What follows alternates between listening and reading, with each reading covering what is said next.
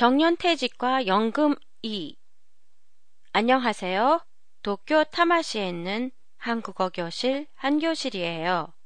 지난 회에는 정년퇴직 나이를 중심으로 얘기했는데요. 오늘은 정년퇴직 후 생활하는 데 필요한 돈은 어떻게 마련하는지를 살펴보겠습니다. 옛날에는 연금이 없어도 자식이 부모님에게 매달 돈을 드리거나 나이 드신 부모님을 모시고 같이 살았기 때문에 노후 걱정을 하지 않아도 괜찮았지만 지금은 그렇지 않아요. 지금은 자식의 직장이 멀리 있거나 맞벌이를 하는 부부가 늘어나고 물가 인상으로 사실상 부모님을 모시고 같이 사는 게 힘들어졌기 때문이에요. 노후 생활을 위한 국민연금이 있긴 하지만 한국에서는 국민연금이 시행된 게 1988년으로 최근에 정년퇴직을 한 사람이 받는 연금은 액수가 적거나 아예 받지 못하는 사람들도 많이 있어요.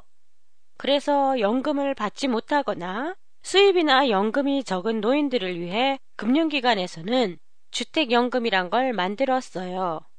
지금 살고 있는 주택을 담보로 사망할 때까지 집값 변동과 상관없이 평생 일정 금액을 매달 받을 수 있는 제도예요.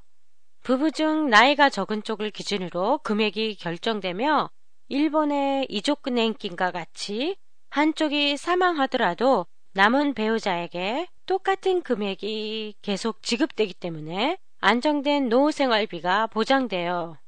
사망 후에는 금융기관이 주택을 처분해 그동안 지급했던 연금과 이자보다 많았을 경우는 남은 돈을 자녀 등 상속인에게 돌려주는 방식이에요.